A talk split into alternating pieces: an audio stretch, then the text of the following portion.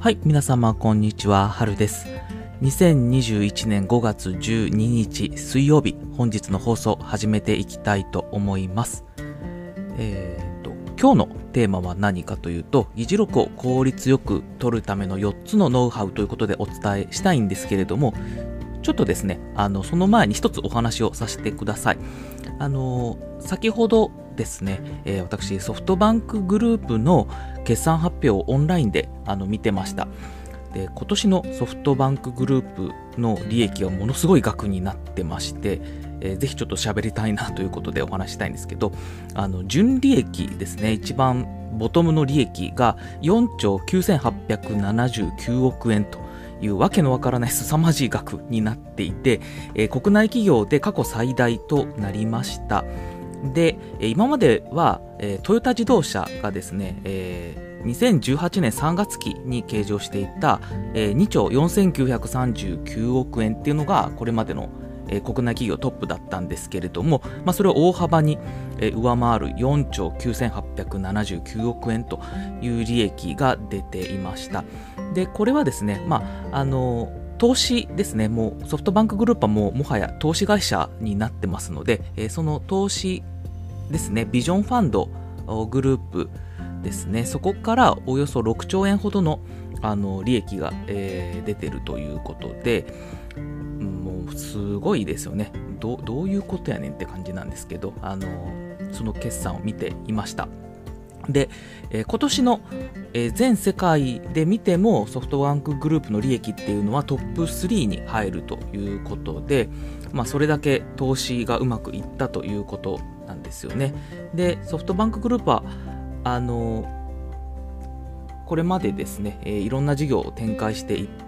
て、で、今はもう投資会社ってことになってると思うんですけれども、まあ、えそのトップの孫さん曰くですね、全然満足してないということで、利益が10兆円になっても全然満足してないと、まだまだ、えこれから物語続きますということで、非常にあの今後も楽しみだなというふうに思いながら決算発表を見てました。はい。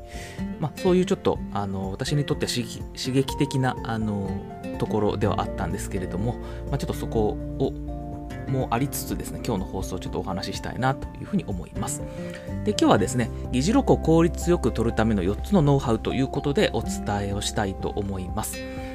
あのこの放送を聞いてらっしゃる方で議事録を取ったことある方ってどれぐらいいらっしゃいますかね？あの社会人初めの頃って結構議事録を取るっていうのが多いかなと思うんですけれども、まあ、とは最近はですねオンライン秘書という、職種も生まれてましてそういう方々は議事録を取るっていうことも多いかと思うんですけれども、まあ、私も社会人、今13年目に入りまして、最初の1年目2年目はよく議事録取ってました。で最近でもあの出席者によっては議事録取ることがあるんですけどあのなるべくその議事録を取る手間を効率化させたいっていう思いが強くてですねもうめんどくさいじゃないですか正直言って議事録って。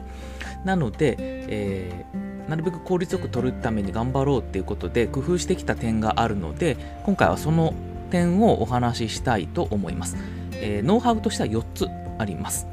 で、えーまずそれぞれについてお話をしてしまうと1つ目が会議前に書ける部分は書いてしまう。2つ目が議論の結論。となぜその結論に至ったかを書くように意識する。3つ目が会議中に議事録を作る。と思って議事録を取る。4つ目が一度議事録を作ったらその議事録をテンプレート化して次回使う。というこの4つになります。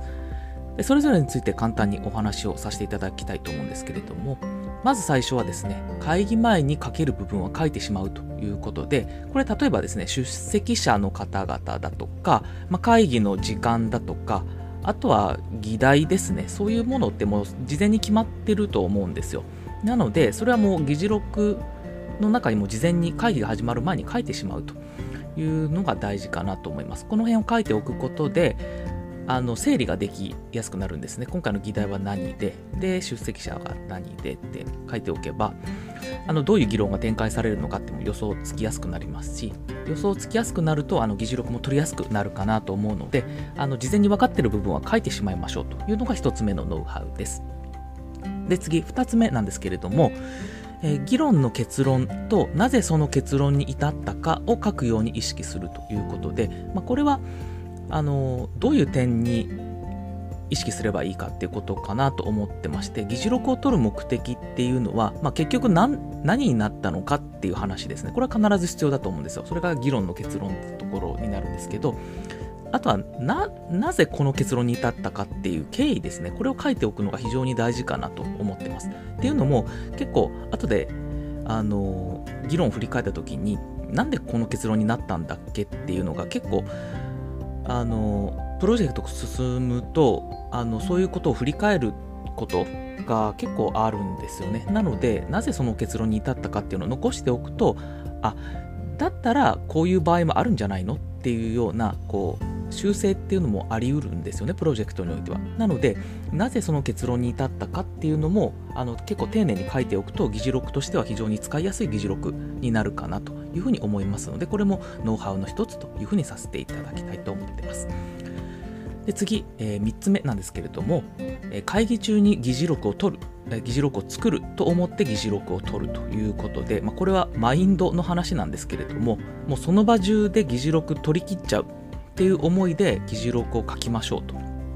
いうことですね。最初から議事あの会議終わってから議事録取ろうと思うともう全然終わらなくなっちゃいますんでもう1日以上かかっちゃいますんで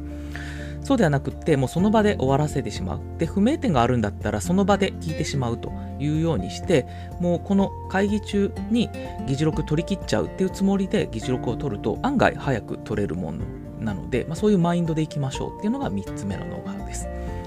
で次最後なんですけれども一度議事録を作ったらその議事録をテンプレート化して次回使うということで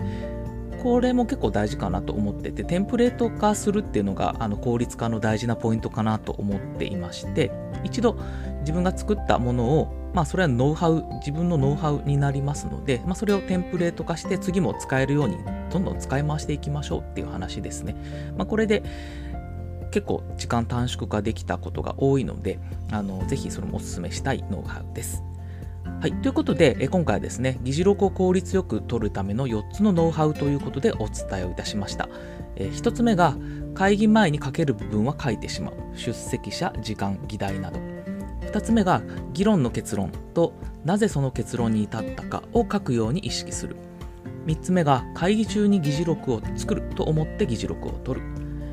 4つ目が一度議事録を作ったらその議事録をテンプレート化して次回使うというこの4つになります。議事録を取るっていうのは結構ビジネスのあの基本基礎体力になるようなものなのであのしっかり取れるようになれば、まあ、それだけでもあの重宝されますし特にオンライン秘書されている方はこののスキルっていうのは議事録をきちんと取るスキルっていうのはかなり大事かなと思いますので、えー、参考にしていただければと思いますちょっと偉そうな上から目線で喋っちゃってますけどもあの私も今までこう散々議事録を取ってきたものとして少しあのお伝えできるところはお伝えさせていただこうかなと思いまして今回お話をさせていただきました。はい、それでは、えー、今回の放送はこれで以上とさせていただきます。どうも聞いていただきましてありがとうございました。